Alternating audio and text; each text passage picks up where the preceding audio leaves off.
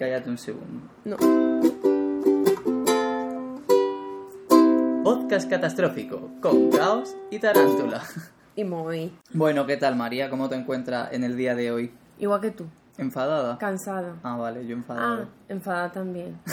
No, estoy muy triste. Me siento muy mal. Estamos grabando esto a día, no sé, 5 de julio creo. Mm. No paran de pasar desgracia en el mundo. Estamos hartas ya de sí, todo. yo no puedo más, la verdad. Bueno, sabréis ya lo que ha pasado. Y si no lo Una saben, habrá pasado otra cosas. cosa, claro. En plan, sí, que será por ¿Sabe cosas. lo que ha pasado, verdad? Lo sabe. Claro, como casi todos los días hay una nueva agresión Claro. LGTBI Podría ser fóbica. 5 de julio, pero podría ser cualquier otro día, porque Podría. claro, no hay ni un día sin una mala noticia. Quería decir El podcast no va de. ¿eh? hemos decidido empezarlo así. Sí, antes de nada también quería decir que nos dejaron el otro día en un podcast, no me acuerdo, así en el de uñas, drag y TERFs, nos dejaron un comentario TERF. ¡Hala! ¿Te Ah, es verdad, sí, te lo tú. dije yo. Que no hemos respondido porque, sinceramente, el copia y pega que hizo de no sé qué autora, de Yo no, no, no me sé acuerdo del dónde, comentario, me importó poquísimo, es se me ha que, olvidado.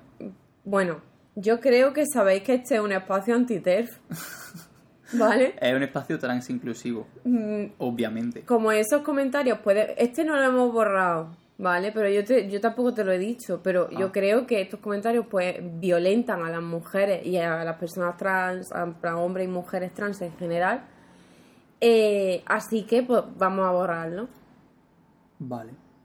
porque tú Juan tú me puedes a mí insultar como Faber vale y no O borraré sea, ese comentario aceptamos que nos insultéis a nosotros, pero no aceptamos que insultéis a nuestros hijos. De- es, es más, en, un, en una- un comentario pues que dieron por hecho que era cis y eh, me siento un poco regular, bueno, luego hablé con esa persona y todo súper bien y tampoco lo voy a borrar, no tengo por qué borrarlo. Pero, ya está. Yo quiero Nadie más. que en todos mis años como youtuber, bueno, como creador de contenido en general en cualquier red, nunca he borrado un comentario. Estoy como orgulloso de eso, en plan, ahí están. Ya, yo porque no van dirigidos a mí. Pero ya es verdad que a mí nunca me han dejado un comentario que ofenda a alguien que no sea a mí. claro, o Siempre sea, se han metido conmigo. esos comentarios, pues en ver- ese comentario en verdad, pues para ti, para mí, pues bueno. Pero si otra persona que lo lea la puede violentar. Y eso no lo queremos. Este es un, un espacio trans incluyente. Y Eso. TERF excluyente. Como te llames, no eres bienvenida. Eres bienvenida cuando tú te revises un poco la vida. Hoy vamos a hablar, hoy había un empate. Es verdad, había un empate otra vez. ¿Otra vez? Segunda vez? vez? que ocurre un Sí. empate. Y ese empate ha sido entre escritura, creatividad y salud mental round 3. Efectivamente.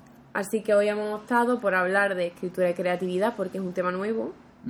Y en el siguiente podcast hablaremos de salud mental round 3. Me gusta mucho el tono de presentadora que está ¿Verdad? poniendo, De o grabamos los podcasts en plan, olvidándonos de que estamos grabando, o María sale con, con el pinganillo en plan y de repente habla con alguien que no existe. Yo no- no en plan, me están, me están informando de que ha habido un empate.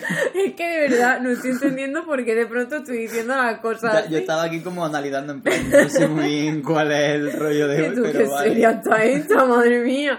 Bueno, vale, voy a leer los comentarios de Patreon. Quería decir que hemos hecho sentir mal a la- Ya, a la- lo sentimos. O sea, en realidad creo que no nos hicimos entender. No estamos molestas. Habla por ti. Yo no, yo no dije nada. No, ni nada. No digo ay, pim, pim, pim, pim. A ver, esto es una broma que tenemos de no nos hacen caso, no sé qué, pero que nos da igual porque al final pues estáis pagando. Pero bueno, es verdad que No, había gente que la ha sentado, en plan que se han puesto mal, tristes. puesto- sí. Entonces nos han dicho, comento porque me he sentido mal, porque tal y cual. Es como, joder, no queríamos que os sintierais mal. Voy a leer los comentarios de Nachos con queso. Ese creo que ha sido el que ha dicho lo de... Sí. Dice María, si te apeteciera y no te importara, yo quiero que me dibujes un churro. Panix y bisexual. Nacho, me voy a apuntar en algún sitio, aquí en la mente, que te voy a dibujar un churro y quiero, quiero, te lo voy a subir a Patreon. Que conste que María cada vez que se apunta algo en la mente, lo olvida. Y cuando no se lo apunta en la mente, también lo olvida. O sea que...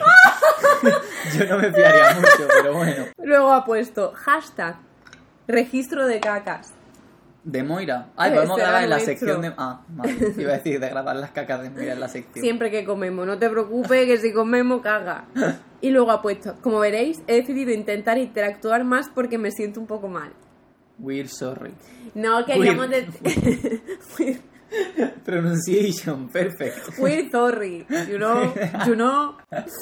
Eh, a ver, no queríamos haceros sentir. No tenéis que comentar si no queréis. O sea, tenemos que aclarar al principio de todos los podcasts, me parece, que hacemos broma Sí, fuertecita. es verdad, siempre, siempre sea- nos comentan algo de alguna broma. Sí, o sea, he de admitir que, que, bueno, por ejemplo, mi humor es absurdo, fácil y luego también es fuertecito, ¿no?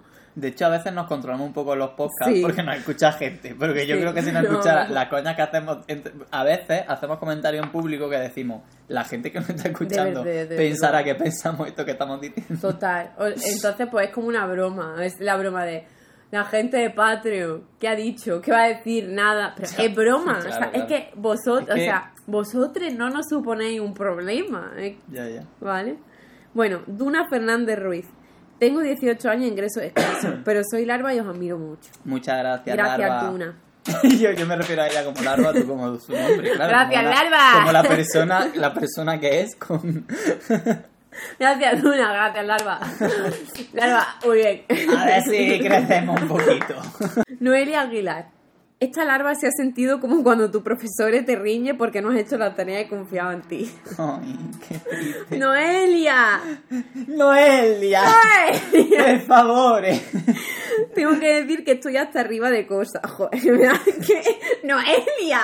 Ahora nos sentimos mal nosotros. Esto es, mira, es un círculo vicioso. Nosotros le hacemos sentir mal, ellos nos hacen sentir mal. se van a sentir mal por habernos hecho sentir mal y, y ya está. Y eso es Y Patreon. así, Vamos a poner una ventaja nueva en Patreon. Nos sentiremos todos mal. o sea, tranquila, Noelia, puedes no seguir comentando. claro, puedes hacer lo que te dé la gana, ¿me entiendes? Igual sí, no lo sé. Pero no quitéis la toma falsa que me la veo desayunando. Gracias de antemano. Gracias a ti, Raki- larva. Digo, Noelia. Raki Parra. Me gusta el nombre. Muy fan de la sección Es de Paqui, Moira. no Raki. Ah, Es vale, Raki. vale, estaba leyendo a Paula. Es Raki, Vale, vale, pero la perdón, perdón. podemos llamarle Paki si No. le da igual. Raki Parra dice, Muy fan de la sección de Moira. Normal. va, va a eclipsarnos, lo sabes, ¿no? Es que sí, a partir de ahora la gente va a dar para adelante hasta que aparezca Moira. Hay que poner la sección en mitad del podcast para que no sepan dónde está. Cada día vamos a ir moviendo. Yo estuve a punto de preguntar algo, pero es que, jolín, nunca se me ocurren preguntas divertidas e interesantes. Y pensé, ¿alguien más pondrá alguna pregunta guay? A mí eso me pasa cuando voy a eventos de estos en los que alguien presenta algo y yo soy súper fan o quiero saber cosas y dice, ¿alguien tiene alguna pregunta? Y yo siempre pienso, "Ah, me encantaría preguntar algo, pero siempre Ya. pienso que todo lo que pregunte va a ser una mierda. Yo también, a mí también me pasa. empatizo Con Raki. con Raki. Parra. Pero eso nunca pasó. Sorry. No pasa nada. Y ahora voy a leer comentarios de YouTube. Venga. He cogido dos. Esa ¿vale? gente que Esa- no paga. esa- Pobrecita. Ahora la vamos a hacer sentir mal. Se jodan, los que no pagan me dan igual. los que no pagan, que son los que más participan. O sea, nos queremos gente Nosotros hacemos silenciosa. esto para pagarnos la luz y el agua, por favor. Digo y que, la yo, hamburguesa que yo me voy a comprar una gafa. Es verdad. Y pues, ¿Se puede decir? Pues sí, gracias, porque llevo como Los seis, primeros meses no ganamos nada porque seis se donó años. todo. seis años con la misma gafa. Ya no veo tres en un burro. No veo tres en un burro. Porque soy petista y no quiero verlo. Bueno, gente de YouTube, hola. He cogido do- dos comentarios, ¿vale? Ah, vale. Uno porque había que cogerlo y otro porque como el- eh, me he metido en el podcast del libro. Y empecé a leer todos los comentarios por si alguien quería saber algo en concreto sobre el tema de escritura creatividad. Entonces he visto una respuesta a un comentario que me ha hecho gracia. Vale. Ahora voy a leer el comentario de YouTube. Juana Tomás dice: Buenas. No co- ah, bueno, porque he cogido uno que, de una persona que no está de acuerdo conmigo. Ah, vale. Este es del podcast Que de. le gusta a María un conflicto. Me encanta. Uy, Juana, agárrate, Juana. Es broma, que no voy a decir nada malo. Buenas. No concuerdo con lo que dice María cuando opina sobre la gente que deja de seguir a la gente guapa. Creo que la gente lo hace por una cuestión de paz mental. Creo que la cuenta de Instagram de cada uno debería ser un espacio de entretenimiento y o motivación y o trabajo. No veo por qué, si seguir a X persona hace sentir mal al dueño o dueña, seguir, seguiría si- siguiéndola.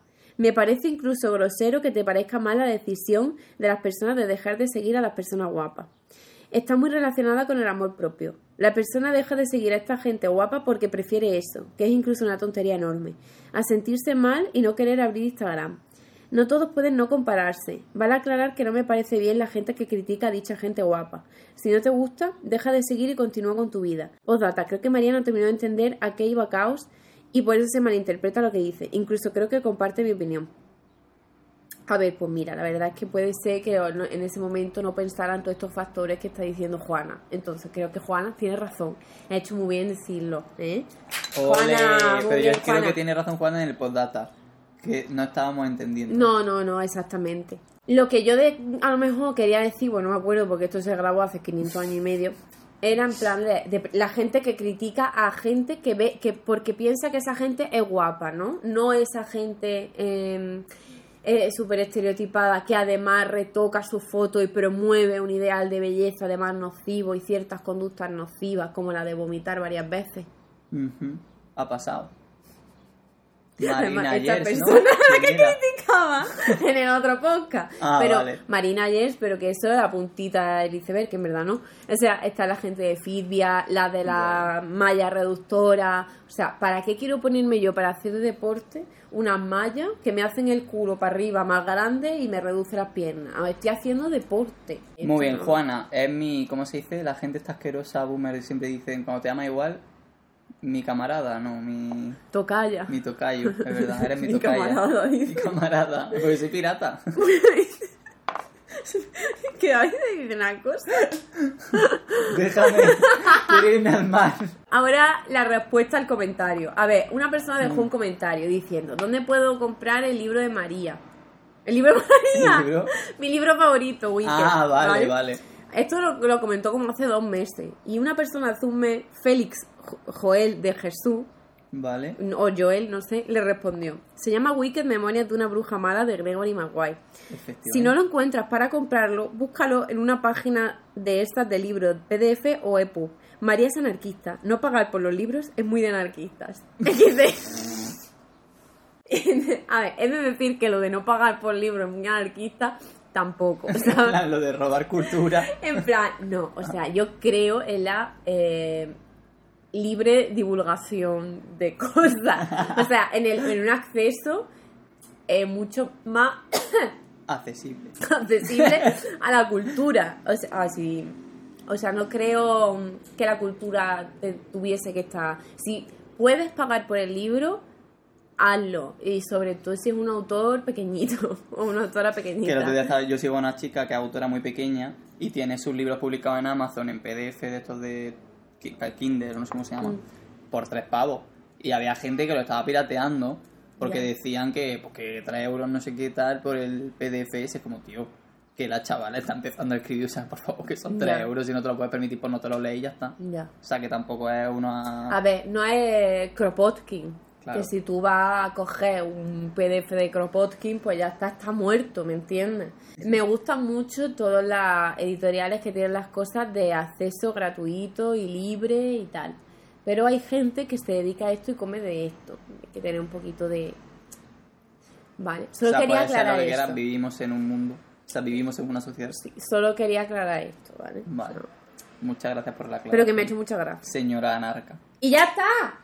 Hasta 18 aquí. minutos Por después. favor, santo, venga ya, la introducción más larga de la historia. Seguimos, empezamos con el... Ahora empezamos con el tema. Dale. L- escritura y creatividad. Historia de por qué escribimos y desde cuándo. ¿Ahora eres tú el locutor o qué? Sí, que en algún momento me tenía que tocar. Dale, Luan, enséñame una teta. Eh, esto creo que ya también lo hemos contado alguna vez, ¿no? En plan, que yo empecé a escribir, a escribir, a crear cosas. Yo creo que, o sea, yo era el típico niño este pequeño que vive más en su mundo que en el mundo real. De esto de, eh, Juan, por favor, estás aquí. Igual no estaba aquí. o sea, pero vamos, mamá, puedes confirmar Qué esto. chulo. Eh, entonces, eso como que siempre está un poco más en el mundo, en el plano de, la, De las ideas. de las ideas. Que tú eres platónico, Ado. No, me da mucho asco Platón. Es que Platón da asco. Pero está como más en mi mundo que en este. Es que este da asco, es que. ya, pues, es que bueno, este, en fin. este da mucho asco. Y cada año en el colegio como que escribía un librito. Lo empezaba y lo acababa cuando acababa el curso y ya está. Y así he seguido. Súper chulo. Esa fue la historia de cómo empecé. Súper chulo, no porque no lo has leído, no sabes la No, súper chulo hace eso. Ah, vale. bueno, es que Lo dejé de ayer, hacer en bachillerato. ayer escuché un podcast de Tirando el Chicle en la que Victoria leía el guion de una, de una serie que había escrito que se llamaba Bebita. Oh, no. Ay, no he llegado a ese. Buenísimo, buenísimo. Yo podría leer alguno de mis libros de adolescencia, pero tanto el cringe. Bueno, podríamos subir algo de contenido extra de cositas de cuando empezamos. Eso sí. Puedo subir, en plan, algo- Bueno, no sé si los tendré. Creo que los tengo solo impresos, no en PDF. Pero bueno, me lo apaño. Venga, vale, pues si queréis leer el contenido extra de las novelas que de pequeño, cinco pavos en Patreon. Patreon.com barra podcastcatastrófico.com. Lo del punto com. Gracias por el support. Bueno, eso, que así empecé yo a escribir. Y luego ya después de bachi- en bachillerato dejé de escribir porque la- los estudios a mí me colapsaron la vida, aunque dibujé mucho en bachillerato. Y, y ya me tiré muchos años sin escribir hasta que hice el TFG, que fue mi primera novela. Olé. está. Esta es mi historia. ¿Cuál es la tuya? Pues yo la verdad es que desde pequeña me pasaba igual que a ti. En plan, vivía en otros mundos. Me gustaba inventarme mundos, historias, yo qué sé. O sea, yo cogía y, por ejemplo, me leí un libro de mitologías, mitologías en plan de todas las culturas, había mu- muchos relatos así típicos. Y cogía los dioses que me gustaban, los que más me gustaban eran los de las culturas mayas, tal, estas cosas me, me gustaban un montón, esta mitología y cogía los nombres los tal y creaba una historia, un mundo, así así como un- una, una de qué iba a hacer, qué iba a escribir. Entonces como que siempre había sido yo muy de escribir, me gustaba mucho. Sobre todo en la ESO, mm, creé muchísimo. Me gustaba, como ya dije en, el, en otro podcast, no me acuerdo en cuál, me gustaba escribir teatro, eh, que no es lo típico, me dijiste tú, ¿no? Me gustaba mucho escribir teatro y representamos varias cosas. Ella, directora, guionista y ¿Te actriz. Mocatriz. Eres actriz 360. Y también escribía microrelatos. Esto es lo que yo más he escrito. Y lo que hacía era escribir todos los días en clase. Terminaba de hacer las tareas, me ponía a escribir. Y tengo muchísimas cosas escritas a mano. Luego, cuando en el ordenador empecé a escribir diario, empecé a. Bueno, yo tengo de- desde que era pequeña como un mundo creado en mi cabeza, con una gente concreta, de un país concreto, con una organización política concreta, que era yo pequeña. Y esa organización política era anarquista comunal. O sea, es que es impresionante. Y, y ya está, y así fue como empecé. Ella, ¿cuándo va a hacer la novela? Nunca. A mí me gusta, ya hace mucho que no lo hago, pero cuando me ponía a leer historias de yo de pequeño, como que me hacen gracia porque la mayoría son, bueno, yo escribía mucha fantasía, excepto una que era de un chaval desgraciado, en el que no paran de pasar desgracia. Y luego tengo, había una que no sé de qué año es, que siempre que la leo digo, podría darle una vuelta a esto y podría molar, porque era de, de gente, como que había algunas personas elegidas, porque claro, eres tienes 12 años y quieres Claro. ser el elegido de cualquier mierda, porque ves anime. Total, es que iba a decir. Entonces, era como que había gente, no eran como elegidos, eran simplemente como gente que tenía acceso a su propio mundo. En plan, como que tú podías acceder a otro mundo y que en realidad todo el mundo tenía su mundo interior al que podías acceder, pero que la mayoría de gente ya no podía acceder porque había como un villano que estaba como en el, en el mundo en el que se conectaban todos los mundos, que estaba impidiendo que la gente pudiera conectar a su mundo, porque le interesaba que todos estuvieran en este mundo que era el mundo de conexión. Entonces existía un mundo de conexión que era este, pero en realidad el mundo propio de cada uno era otro, Qué chulo. distinto. Pero eso, yo ahora estoy viviendo en la torre y ahí estoy. Pero entonces tú lo que más escribías cuando empezaba era fantasía. Mm, Menos en la ESO, que entré en la fase emo, y entonces escribía la, la historia del chaval este que se llamaba Cambiando de Vida, que era un chaval de campo, de hecho de esto hice un vídeo, un chaval de campo que se iba a vivir a la ciudad por decisión de sus padres y todo eso conlleva a una serie de catastróficas desdichas una tras otra y el pobre lo pasamos mal. Yo hacía autoficción, que es un término que he aprendido gracias a Lecturas Car, que es una chica que sigo por Instagram, que es genial. eh, Escribe, hace un montón de reseñas de libros, escribe, bueno, una chica estupenda. Y, y eso es como hablar, hacer eso hablando de ti mismo, ¿no? Como refe- refiriéndote a ti. Entonces yo hacía, eso era lo que hacía exclusivamente en mi microrelato. Pero sin saber que estaba haciendo autoficción. Claro, yo no decía, esto es autoficción, pero yo sabía que hablaba de mí, lo que pasa es que, o sea, yo era, era yo, lo que pasa es que tú lo leías y no decías que era yo. Y hablaba sobre todo de aviso de palabra suicidio, ¿vale? Entonces es como de lo que me hablaba. ¿Por qué? Porque tenía un problema yo. Pero luego también pues escribía cosas, ya luego se me fue esa etapa más para la naturaleza. Porque yo tenía una cosa, tanto allá a finales de la ESO como en el bachillerato, de que yo tenía una obsesión por la naturaleza. A mí el campo me encantaba. Además, yo eh, vivo en un pueblo que hay mucho campo y yo, mi casa además está justo al lado del, del campo, en todo campo, ¿me entiendes? Entonces, y a mí me gusta muchísimo. Tú querías vivir en Ghibli. En Ghibli, ah, pues sí, total, total. Pues es que a mí me, gustaba mucho, estaba como muy obsesionada. Entonces escribía mucho sobre eso, sobre lo que era trascender el cuerpo a la tierra, ¿sabes? Y hablaba mucho de esas cosas, cosas muy bonitas que al leo ahora digo, uff, ¿qué ya? pues que rule en Patreon. Venga, venga, venga. Como llegue esto a 500.800 millones de visitas, hábitos a la hora de escribir. ¿Tú tienes alguno? Yo tenía, tenía el hábito de escribir todos los días, lo que fuese, lo que se me viniera a la cabeza, y de llevar siempre una libreta, que esto lo aprendí de ti, porque pero tú lo hacías para dibujar y yo lo hice, lo hacía para escribir. Ah. Entonces siempre iba a la libreta y cuando estaba en algún sitio, pues lo mismo que tú ahora te pones a dibujar, pues yo me ponía a escribir. Ya no lo hago. Yo hace una semana me propuse todos los días escribir una hora nada más despertarme, en plan, antes de empezar la jornada de trabajo, como escribí una hora, estuve haciéndolo durante semana y pico. Esta semana no lo he hecho y la semana anterior tampoco lo estaba haciendo, las cosas como son, no soy perfecto. ¿Ah, no? Em, no, por lo que sea.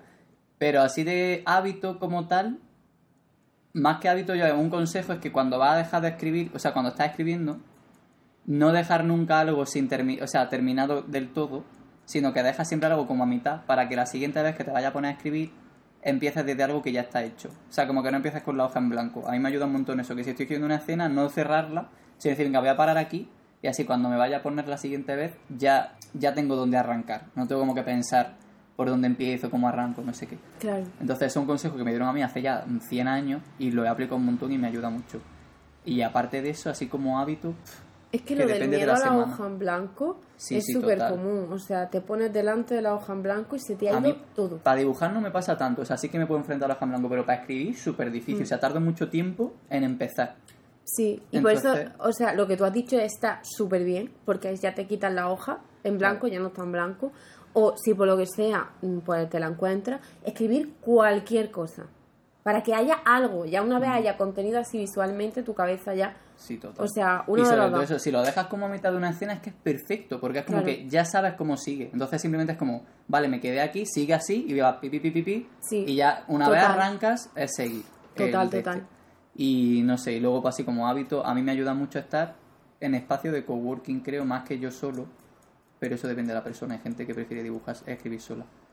Y otra cosa que me pasa a mí, que no me gusta decir mucho, porque dicen que se romantiza el, el artista sufridor, que se hace, o sea, esto ocurre, pero a mí es verdad que yo soy mucho más creativo cuando estoy mal. O sea, yo cuando me encuentro mal, recurro a la creatividad, en plan recurro tanto a dibujar como a escribir. Y muchas de las cosas que he escrito o que se me han ocurrido de escribir vienen de malos episodios de mi vida. Esto es así. Yo siento que sea romantizar eso, pero a mí ¿qué me pasa? Entonces yo sé que cuando estoy bien, soy creativo también, pero no tanto como cuando estoy mal. Yo, yo sobre eso he estado pensando mucho últimamente, porque yo cuando tengo una crisis, eh, escribo lo que estoy pensando, lo tengo que lo saco fuera. Y no lo saco en plan, jo tío, qué mal sino que lo saco en modo relato. O sea, lo saco como literario. Entonces, mm, bueno, de esto quiero hacer una recopilación. Y además estoy escribiendo un ensayo sobre el pensamiento de la fuera, de Foucault, ¿vale? Relacionado con mi vivencia desde la locura. Que lo voy a sacar en fanzines gratuito voluntad porque ella es anarquista. Claro. Quiero hacer una recopilación de esto, tal. Son bastante durillos, pero a raíz de esto estuve pensando, tío María, es verdad que siempre escribes cuando estás mal. O sea, por ejemplo, algo que no he dicho antes, que vale, eh, dejé de escribir literatura, ¿no? En la carrera, pero no dejé de escribir filosofía que al final pues no es literatura, aunque sí que se puede hacer literatura y filosofía juntas, pues ahí está Sartre, ahí está Camille, ahí está eh, Simón de Beauvoir, yo qué sé, y más gente, pero esta gente como que son así. Y, y tal, bueno, sí se puede hacer y lo he hecho también, pero pero no, eh, es, eh, normalmente para escribir filosofía no necesito ningún estado de ánimo. ¿sabes? Pero para escribir así más literario, mm, como que me he enganchado al sentimiento negativo. Y yo estuve pensando, digo, es que yo me he enganchado. No sé si por la idea que tenemos de la romantización de esto tal, no lo sé, pero me he enganchado. Digo, tío, es que contenta también puedo crear cosas bonitas. O sea, Claro, o claro. feas. O sea, yo creo que la diferencia está en que cuando estás mal, a lo mejor por nuestra forma de ser, el, el acto de crear sale un poco casi que por necesidad y cuando estás bien no te sale tan de forma automática el hecho de crear. Yo, por ejemplo, ahora estoy escribiendo un libro, obviamente no lo estoy escribiendo estando mal, lo estoy escribiendo pues estando bien, que como estoy. Entonces, pero sí que tengo como que yo, bueno, yo soy una persona como muy organizada, entonces yo me gestiono cuándo voy a escribir, no sé qué, qué hora le voy a dedicar, y me pongo y lo hago, y salen cosas bien pero tengo como que yo ponerme. O sea, no sale de mí ponerme a hacerlo. Bueno, a veces sí. No sé, no sé lo que estoy diciendo. Es que a veces sí que me sale solo. Yo lo que, a- hablando de hábitos también, eh, cuando escribía, ahora mm, lo estoy volviendo a hacer, ¿no? Porque estoy volviendo a escribir, quiero escribir más y tal. Eh, me ponía, siempre me tenía que poner música que no hablase en español. Ya, yo, no- yo ni en ningún idioma. O sea, solo puedo tener música instrumental. Yo si hablan inglés sí, porque yo qué sé, me da un poco más igual. Pero en español no puedo. O sea, en la lengua que yo estoy escribiendo no puedo, que siempre es español. Andaluz, no, eh, yo escribo en español. Eh, pues no puedo escuchar nada que sea español. Y bueno, si es instrumental también hay, había grupos que yo solo escuchaba para escribir. Que no, luego de normal es como, pero para escribir necesitaba eh, eh, esa música, ¿sabes? Y, y a veces cuando termino una canción me saca del mood. Eso me ha, me ha pasado. Pero bueno, y también no, necesito como Yo a veces me pongo aislarme. Bandas sonoras de peli que tengan que ver con lo, en lo que estoy escribiendo en ese momento. En plan, Que es lo que haces para todo, Juan. Sí, eso es verdad, eso es cierto. Si estoy en un sitio al que he ido expresamente a escribir, tipo, pues me he subido a un mirador o lo que sea para escribir con la libreta, porque soy un romántico ante todo. El otro día me fui a una iglesia a escribir, o sea, ese es mi nivel. A escribir, sí, a rezar, Juan. No, estaba escribiendo. Ya, ya. En esos sitios sí que no me pongo música ni nada, porque es como que me gusta como escribir dentro del entorno. Además, luego como que leo la parte que he escrito en ese momento y me lleva a ese momento, en plan, sé cuándo lo escribí. ¿Y escribí borracho? Yo he escrito borracho un montón de veces. Yo creo que no. Pero además- Dibujar sí he dibujado, pero escribir nunca. Yo, uff, a veces cuando escribía a mano, eh, buah, no se entiende nada. Nada de nada. Yo he escrito después. Es que esto no sé si lo quiero contar. ¿Qué será? No tiene nada que ver con droga, ¿eh? Es que estoy pensando, igual parece que es que me drogo, Ah, no me drogo, no. no. no, Es como que a veces, si hago, sobre todo escritura automática, pero yo no hago la escritura. Es que. Ay, no sé cómo decirlo. En plan, hay mucha gente que usa escritura automática, ¿sabes lo que es? Sí. En plan, que escribe sin pensar, no sé qué, vale. Yo eso no A mí, lo hago. guau, yo escribí unos relatos O geniales. sea, lo he eso. intentado. A mí no me sale tanto hacer escritura automática, pero sí me sale meditar en como en una historia que salga automática. En plan, a ver a dónde me lleva. Y son esas cosas surrealistas, porque es como a dónde te va y sin juzgar y sin pensar y muy tal. Entonces, justo cuando termino esas visiones, entre comillas, las escribo. Y eso sí que las tengo apuntadas. Qué Tengo guay. como un diario, que es un diario solo de esas experiencias. Y a veces acudo a él pues para ver un poco sobre todo imaginario, simbolismo y movidas porque a las que recurre mi cerebro de forma subconsciente para luego aplicarlas. Y la, es como mi forma de escritura automática, que no es automática porque la escribo después, pero me siento un poco borracho cuando la escribo. Porque como es tan raro y tengo como que recurrir a esos recuerdos tan extraños, es como que estoy escribiéndola ahí en un estado un poco que digo, estoy escribiendo pero no sé muy bien ni lo que estoy escribiendo. Pero no me drogo, gente. No, es que no hay que drogarse para que estas cosas pasen. que se pueden como tener acceder como a un plano más creativo alucinógeno sin necesidad de drogas pero Hombre, es claro. yo Por lo hago como meditación como por ejemplo intentando entrenar la parte de- del sueño, ¿no? Y escribí como la yo parte a veces onírica. intento tener sueños lúcidos y no lo consigo Y cuando tú estás recién despierto y acabas de soñar y te acuerdas, te puede incluso continuar el sueño un poquito más consciente, pero no en plan soñándolo, sino tú como darle una continuidad dentro. Bueno, yo lo he hecho. ¿no?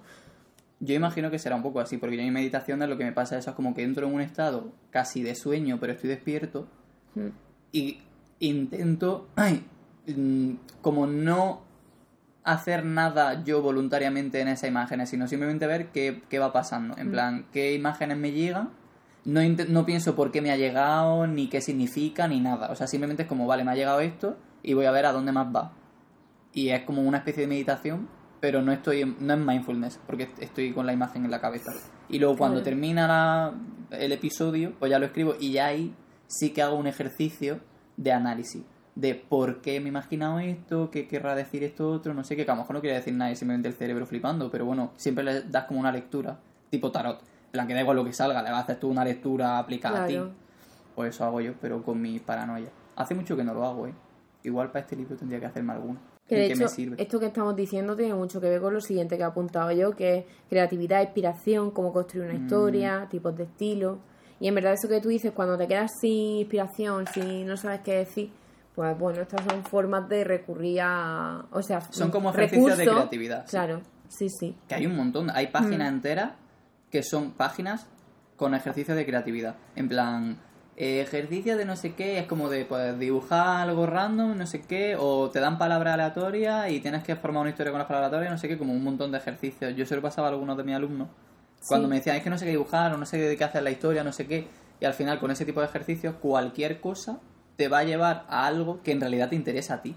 Porque si no te interesara, no darías con esa historia. Entonces, Sí, y mi consejo es que escribáis siempre sobre temas que os toquen a vosotros. En plan, que no digas, voy a escribir sobre algo súper importante del mundo, no sé qué, mm, yo qué sé. Voy a hablar sobre el hambre, no sé de dónde, si no es algo que a ti te toca en lo personal. ya. Que a lo mejor te toca en lo personal algo súper... que te puede parecer súper banal, en plan de, pues que a mí me toca la fibra, mm, la señora que venía a cuidarme de pequeña porque mi madre estaba trabajando y no podía. Pues da igual, en plan, el resto de la gente va a conectar contigo por ahí. O sea, que habléis de temas que os tocan.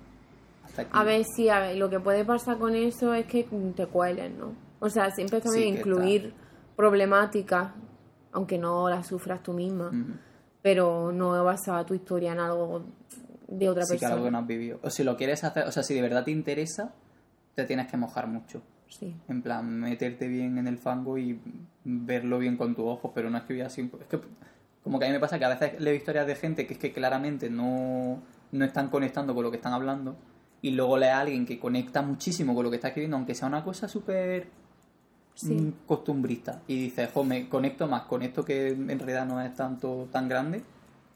Pero bueno, eso es consejo en plan así para la gente que está como empezando. Que lo que os Pues- importa, importa en general. Yo iba a decir lo de cómo construir una historia. mm, pues iba a contar cómo, cómo iba a hacer yo. Porque yo sí que en un principio, hace muchos años, y allá esto le he dado yo muchas vueltas. Lo de la historia esta que te contaba antes, de esta familia de que vivía en este sitio con ese idioma propio. Yo me inventé el idioma, el vocabulario. Ella, Tolkien. Eso te iba a decir, soy Tolkien. Eh, en fin, bueno, es que a mí, me- a mí siempre me ha gustado El Señor de los Anillos. Me saca de decir Tolkien. No, Tolkien no, porque no sabía yo que era un libro cuando era chiquita. Ya, ya. La verdad, no sé por qué no lo supe. Había internet ya, ¿eh? no tengo excusa. Eh, en fin, total, que mm, yo lo que hacía, por ejemplo, es que una vez que tú tienes claro, ¿no?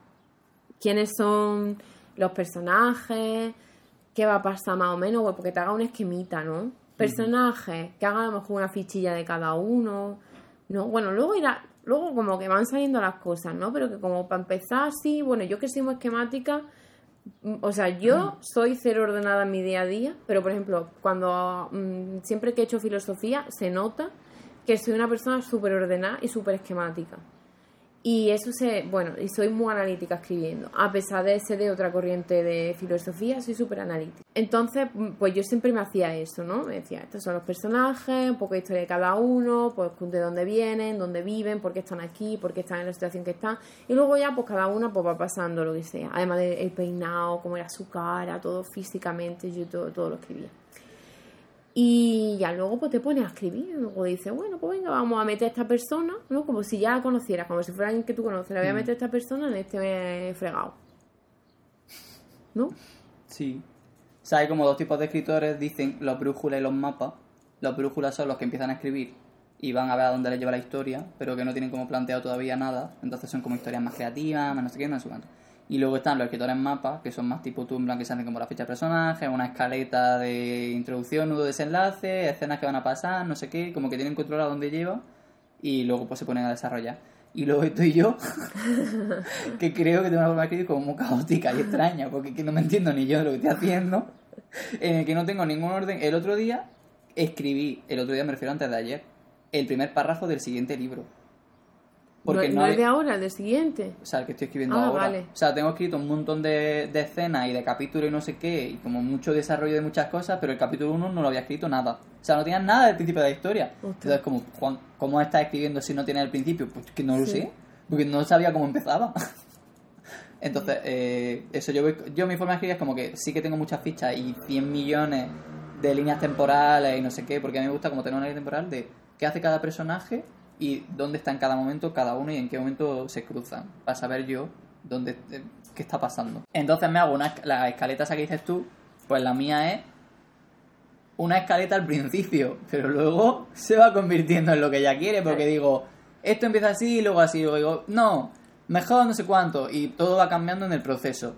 Luego me lo imprimo, ese garra, o sea, esa Cosa. cosa, y empiezo a poner posi encima, a cambiar escenas, a desarrollar algunas que se quedan cortas, me doy cuenta de que algo no se entiende porque no sé qué, entonces lo desarrollo más, tal, vuelvo a escribirlo otra vez todo a limpio, vuelvo a imprimirlo, sobre esa impresión vuelvo otra vez a poner posi, no sé cuánto, entonces voy un poco así. Pero es que en verdad las cosas son un poco así, o sea, es una historia que al final pues irá cambiando, ¿no? Es como, tú puedes tener 30 fichas, o sea, yo entiendo que hay gente que trabaja así, tú puedes tener 30 fichas, todo muy controlado, no sé qué, pero al final las cosas pues pueden cambiar mil millones de veces. Sí, sí, total. Y luego quedará el producto final que incluso dirá, "Mm, esto cambiaría esto, esto y esto, pero bueno, la voy a cambiar porque es que eh, habrá que darle un punto final. El otro día me pasó que ya tenía escrita la escena de la batalla final, digamos, que hay como un tal, un conflicto, y me di cuenta de algo que hacía que todo ese conflicto cambiara radicalmente. Entonces, como que ahora tengo que reescribir toda esa ¿no? parte, claro. Sí. Porque utilizaban unas cosas que ya no van a existir, van a existir otras. Entonces, todo lo que había escrito es como mm, absurdo porque eso no existe ahora. Ya. Entonces eso, que mi método es un poco caótico en el sentido de que em- escribo escenas enteras sin saber si luego eso va a ser así. Si Ya. lo tuviera como más claro desde el principio, no. Y por ejemplo, ahora estoy escribiendo otro proyecto con un amigo que en la parte de escribirla está, o sea, el peso de la escritura lo está teniendo casi todo él, aunque lo hacemos un poco a la vez, pero él está como escribiendo tal. Y su método es como mucho más ordenado, porque tiene como la escaleta súper clara, compartimos nosotros la escaleta en plan para tener claro los dos qué va a pasar en cada escena y va escribiendo súper por orden. Pero cuando se queda pillado en una escena, le cuesta avanzar hasta que no termina esa escena. A mí eso no me pasa. O sea, yo me quedo con una escena, pienso en una que me apetece y a lo mejor estoy escribiendo una escena de capítulo 7 y paso a una de capítulo 4. Es que me es indiferente. O sea, voy viajando por la historia. Sí. Y él es mucho más. Esto me lleva a esto y no voy a escribir lo siguiente sin tener claro lo anterior. Para ver Claro. cómo lo hago. Entonces, cada Qué uno. curioso. Pero bueno, con esta historia, por ejemplo, yo tengo muy claro todo, el pasado, el presente, el futuro de esta gente, ¿no? Cuántos son, cómo se organizan, eh, tal cual, ¿no? Mm. Y, y qué hacen, bueno, cuáles son las habilidades de cada una, tal. Eh, pero nunca he sido capaz, a pesar de, haber- de saber todo esto, de, de hacer, de, de seguir, ¿sabes? De ponerme y decir, va, principio, tal, tal, tal. El año pasado intenté empezar. Mm. ¿Mm? Y además intenté empezar a mano. Quiero decir que a mí a mano me cuesta más escribir que a ordenador. A mí al revés. Mi, mi cabeza va muy rápido, yo necesito ir al mismo ritmo. Y, y eso lo intenté, ¿no? Hice tal, pero me di cuenta de que, madre mía, cómo me cuesta salir de lo que yo pienso que ya se me ha quedado como lo que, como mi estilo, ¿no? Que es microrelatos. El fanzine que quiero hacer son como las partes estas cortitas, una recopilación de todas, que hace ya más de un año que, estoy, que escribo esas cosas, y, y luego un ensayo, un ensayo filosófico sobre el, el- el pensamiento de la afuera relacionado con eso, ¿no? Entonces como eh, es como mis únicas dos formas que yo puedo escribir, ¿sabes? Es como puedo hacer filosofía de la forma que sea, larga, corta, como tú me la pidas, pero luego escribir, no puedo escribir algo muy largo, una historia, no sé qué, tin, tin, tin, no sé, o no lo he intentado lo suficiente, que también puede ser. A mí escribir largo también me cuesta, ¿eh? Como ya sé lo que va a pasar, a lo mejor lo que te pasa a ti. Que como ya sé a dónde va esto, quiero decírtelo. O sea, es como cuando Ya. te cuento una anécdota, digo, es como te quiero llegar al point de la anécdota. Me cuesta como mucho Uy. quedarme por el camino, así como describir de las cosas, no sé qué, Sí, es lo como que te digo, disfrutar del lo que te iba a viaje. decir. Ya no disfrutar del viaje, que yo soy poco descriptiva. Mm. O sea, sobre todo del entorno. Es muy poco. Amo a Tolkien. Pero ya. O sea, a mí la gente muy descriptiva, en general, si, si estoy leyendo un libro. ¿Qué, qué me gusta mucho de Gregory Maguire? Que no se detiene mucho. Para ti sí se detenía mucho, ¿no? No, no se detiene ninguno, excepto en el tercer bueno, en el libro que se en detiene, la, pero la- solo en, en la política, en la del sitio, ¿no? Del país. Bueno, a mí es que eso me gusta. Pero es que no te puede gustar. Ya. Es que no tenía sentido, María. Yo lo siento. Era, raro, me leías cosas que eran como. Pero yo, yo lo estaba leyendo y decía, Sí. ¿qué me está contando esta Es persona? que, o sea, a mí, eh, Tolkien es que creo que es una persona de verdad muy virtuosa escribiendo, ¿vale? Eh, por eso lo tolero y me gusta, me gusta muchísimo. Pero luego la gente que escribe muy descriptivo no me gusta. Me pierde. Soy cero descriptiva. No soy cero descriptiva, ¿no? Pero sí que es como tú, que me gusta ir al tema, me gusta ir a lo que es, al acto. Y si acaso me detengo, me detengo en las sensaciones. Porque siempre escribo en primera persona. Entonces, me detengo en las sensaciones. En lo, en, lo, en lo sensorial, lo físico, pero en el entorno, en estaba paseando y el suelo era de piedra, pero una piedra tal, de color tal, textura tal. No, Vale. Tú eres de déjame que me lo imagine. o, o no hace A ver, falta eso a lo mejor. también son experiencias distintas. Hay como, yo es, es verdad que como hay libros, por ejemplo, yo leo Terry Pratchett y no espero que describa nada en ningún momento. O sea, simplemente es como, sé que esta persona me está exigiendo a mí que ponga un esfuerzo de mi parte en imaginarme todo lo que está pasando y que todas las elipsis del libro, porque escribo muchas elipsis, las voy a tener que rellenar yo. O sea, yo soy consciente de eso. Y cuando leo a otra persona, pues soy consciente de que me va a llevar más de la mano. De que va a ser más como un viaje am- amable. En plan, Sí. te voy a llevar por aquí, vas a conocer esto y tal. Sé que Pratchett por eso no me lo va a ofrecer. Entonces, pues es distinto la experiencia al leerlo. Claro, eso ya lo que a ti te guste, ¿no? Pero eh, ya no que tú te lo tengas que imaginar, sino que a lo mejor lo importante Y luego no estoy es... yo que te lo dibujo. Es que, por ejemplo, te digo, ¿por qué te voy a escribir nada? Te puedo dibujar. ¡Hala! es que, por ejemplo, en Wicked, eh, pues cuando de- describe lo que es, pues mm, cuando ella hace el viaje aquí a Moscú, pues mm, describe mucho los mon- lo- eh, el paseo de Cumbricia, los montes Kells, no sé qué, un montón de cosas, ¿no? Y eso es bonito porque es como un... te lo describe poco, ¿no? Pero un mundo raro, Si eso te iba a decir, que extraño. no, no se para demasiado. No, no se, no se para demasiado, pero además que como eh, lo que está pasando en ese momento es un viaje, es como que hace un viaje que a lo mejor si lo hicieras tú personalmente te describe lo que se te queda. Porque tú de un viaje no ves la hoja en el suelo, ¿me entiendes, no? Entonces, pues además es raro y lo describe extraño, entonces me gusta, ¿no? Pero claro, yo creo que la fantasía, sobre todo, sí que necesita traerte un poco al lector. Sí, en plan, claro. aunque no sea descriptivo, como que un poco tienes que... En Sí, el sí. que me has dejado tú, por ejemplo, describes muy poco las ciudades. ya. Entonces como que estoy en otro planeta, pero me cuesta mucho imaginarme los sitios. Hablan como de ciudades muy distintas, pero como no describen ninguna de las dos, es como, ¿pero en qué se diferencian exactamente? O sea, si es que no me has descrito ni una ni la otra. Ya. Bueno, consejos, perspectivas de narrativa. Ay, de narrativa. Yo es que estoy, estoy aprendiendo. es que yo eso no, entiendo la pregunta. Esto lo dijo Son Bunny. Son Bunny. Eh, a ver, por ejemplo, yo una cosa que sé, a raíz de haber escrito ya y publicado y que me hayan criticado mucho, es que es muy importante eh, tanto crear buenos personajes. Bueno, es que también depende, porque hay gente que a los personajes no le importan tanto, le importa más como el conflicto de la historia. Y yo, por ejemplo, soy un lector que necesito sí o sí conectar con los personajes. En plan, me pasa hasta con las pelis. Que si la peli es muy buena, por ejemplo, Soul de Pixar, que todo el mundo la está poniendo en plan por lo que está, es muy buena peli, ¿vale? ¿Qué me pasa a mí con Soul de Pixar? Que los dos personajes principales me caen mal. O sea, no es que me caigan mal, es que me dan igual. Y aparte me caen mal. Entonces yo no conecté con esa peli porque no conecté con los personajes. Sin embargo, una peli, aunque sea un poco más floja, que no suele ser, pero si consiguen que conecte con, el, con algún personaje principal, ya me gana. Pues yo vivo con los personajes, en plan, yo conecto por ahí. Luego hay otra gente que no.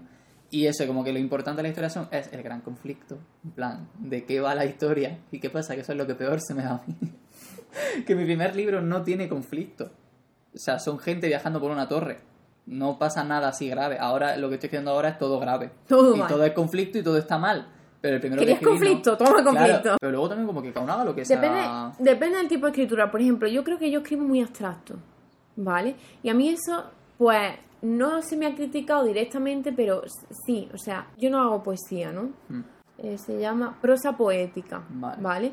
Pero la prosa poética se puede entender. Lo que es, eh, muy abstracto, es muy, muy abstracto. O sea, tú- yo, yo se me pasa además en mi día a día. Yo pienso una cosa y lo que verbalizo es par, mm, fragmentos de lo que yo quiero decir, ¿no?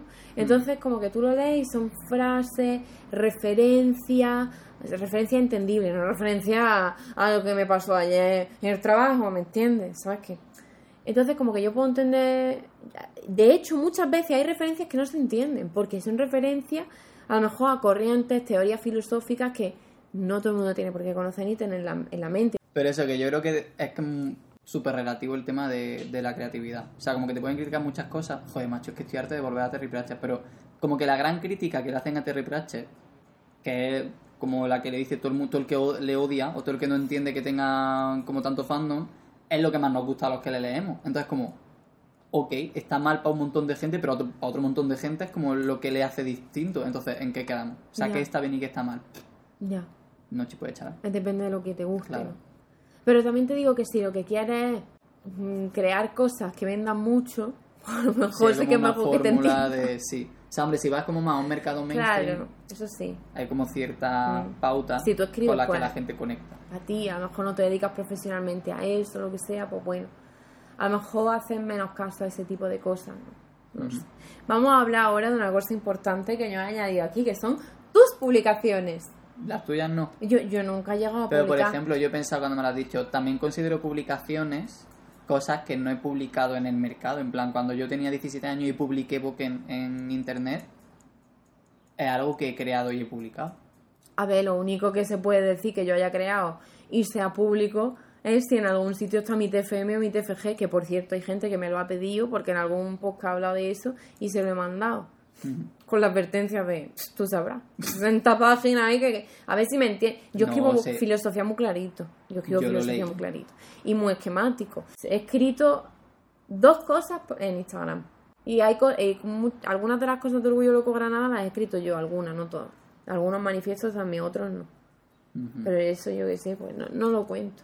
Te doy paso. Por eso yo de adolescente publiqué muchos cómics en internet que por desgracia ya no están porque la página web en la que yo publicaba cerró. ¿Cuál es?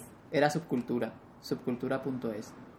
Me y suena. publiqué. Sí, es que ahí estábamos todos los frikis de la, o sea, es que estamos hablando de 2009, 2010. Ostras. Entonces subíamos ahí nuestros cómics y nos compartíamos uno a otro y no sé qué, pues era como la, el- el- la culturilla de ese momento. Entonces ahí publiqué dos cómics. Y luego ya de mayor, cuando terminé la facultad, publiqué primero La Torre, acá el libro que sigue la gente conociéndome por ese libro, Qué guay. el del chico azul con pies de hierro y eh, La Cueva de Explorando la Torre, que es con lo que estoy ahora. Y luego publico otras cosas, pero no son mías, o sea, bueno, son mías, pero con más gente. Entonces no son como publicaciones propias. Hasta aquí mi trayectoria como señor autor con H. Autor con H, ¿eh? Atención, buscarlo así. Y ahora estoy escribiendo otro. Por favor, compren la cueva de Explorando la Torre. Necesito las suficientes ventas para que no me cancelen la serie. Gracias. Ella, María, muy supportive, amiga, comprando muchísimos ejemplares al mes. Eh, bueno, se nos queda algo. atrasado. Voy muy atrasado. voy muy No, pues mira, lo hemos dicho todo. Ole, ¿eh? Y hemos tardado solo un- ¿Se lo mismo algo siempre. más y consejo final de escritura?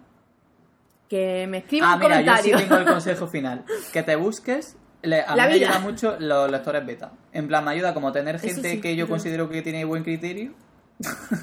para que se lean mis mierdas antes de yo como lanzarlas más al público. Bueno, y que sepas que van a ser sinceros. Claro. No le vas a enviar tu libro, ¿no? Por y va a ejemplo, decir, el- está mi todo madre bien. y mi hermana nunca han sido lectoras beta. Porque sé que me van a decir, me ha encantado. No, es que yo ahora mismo en este proceso lo que necesito es que me critique todo lo que pueda. Exactamente. Porque es el margen que tengo de, de Sí, corregir sí. cosas. Sí, sí. Entonces eso.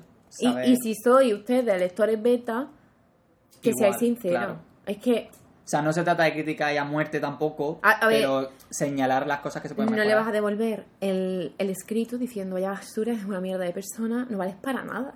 O sea, es que eso no. Pero sí decirle, mira, en esta parte de la historia eh, creo que te contradices con otra de aquí.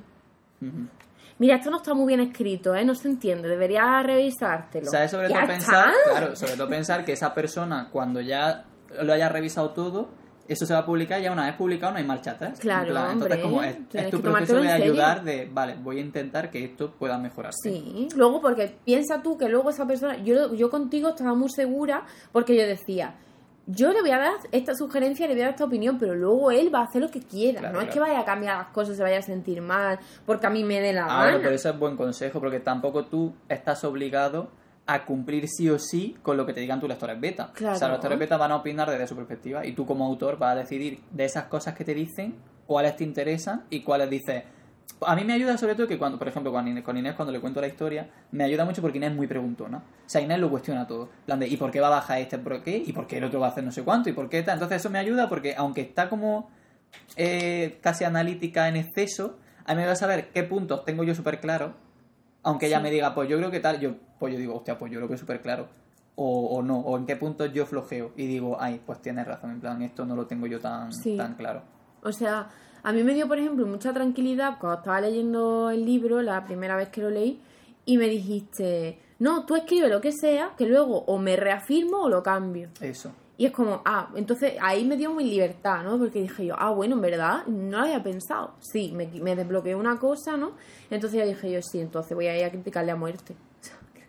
Claro, pero, Y tampoco te eso. muchas críticas ni te escribe muchas cosas. o No, sea, es verdad, María fue muy light. Es que fue por, por lo que yo vi, ¿sabes? Que yo podía decir algo. Pero eso que es como consejo así final que se me ha ocurrido, que Mm. yo creo que la- las lecturas estas previas molan. Sí, y además lo de las críticas en todos los trabajos, hay que tomárselo bien, porque yo, yo trabajando de camarera, yo- todas las críticas son bienvenidas. Anda, calle tu bundita. ¿Qué pasa? Me escuchó toda la terraza pegarle de Sección María como camarera. Es que de verdad, voy a poner una sección. eh, estaba un poquito enfadadita. Ayer estoy irritada. El calor me irrita. ¿m? Entonces ayer pues me irrité con mi compañera de la cocina. Vaya. Y se enteraron los clientes porque, claro, yo pues estaba hablando en un tono de voz excesivo. Me estoy imaginando cómo. Además, yo tengo como mala leche y además muy corporal, entonces como que esto... Me bajo la mascarilla, me voy... Necesito respirar. Me voy lejos cuando me bajo la mascarilla. Y ya está. Fin de la Vaya. sección de María Camarera. Pues nada, que encantados. eh, ha quedado una duración en condiciones.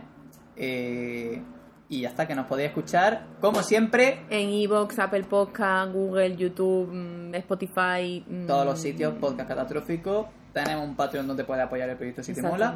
¿Queremos decir lo de las vacaciones? Mm, Dilo, dilo. Seguramente, seguramente no, seguro. Nos vamos a dar una... Nos vamos a tomar una semana de vacaciones en la segunda quincena de julio. Sí. Y ya está. Así que os aguantáis. Esto es lo que hay. Esto es lo que hay. Que hace mucho calor. Y que yo no estoy, básicamente. en yo sí. ¿sabes? Porque yo, yo, pues yo trabajo. María no tiene Porque mi je- tu jefe, tu jefe no veas tu jefe. Te ha dado por fin las vacaciones, te las merece. Y el mío, pues está en proceso. El tuyo no tiene pinta de que vaya No, a mío acceder no, a los derechos laborales todavía. No, Es como un concepto que le pilla unos siglos adelantado. exactamente. poco a poco. como, es como que dice, ¿cómo? Perdona, eh, derechos laborales, ¿La trabajadores. qué? Pero si- no es esclavitud esto. Boquera, ¿no? María. Tú no estás trabajando, estás María, entonces. ¿qué hago con este látigo en la mano? no? En fin, y ya está. Ahora entramos en la sección de Moira, la sección favorita de todo el mundo. Es que esta chuche le gusta mucho, son nuevas. Tiene calor. Mm. ¿Cuál es tu consejo de creatividad? A Moira se le ocurren muchas formas de hacernos daño. Es muy creativa. ¿Se ve? Eh. Moira, muévete que no se quiere mover, mira. Moira. Está floja.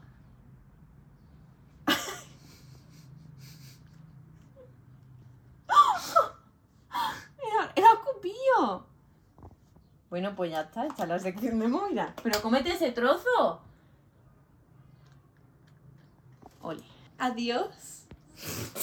Se va. Di adiós, muy.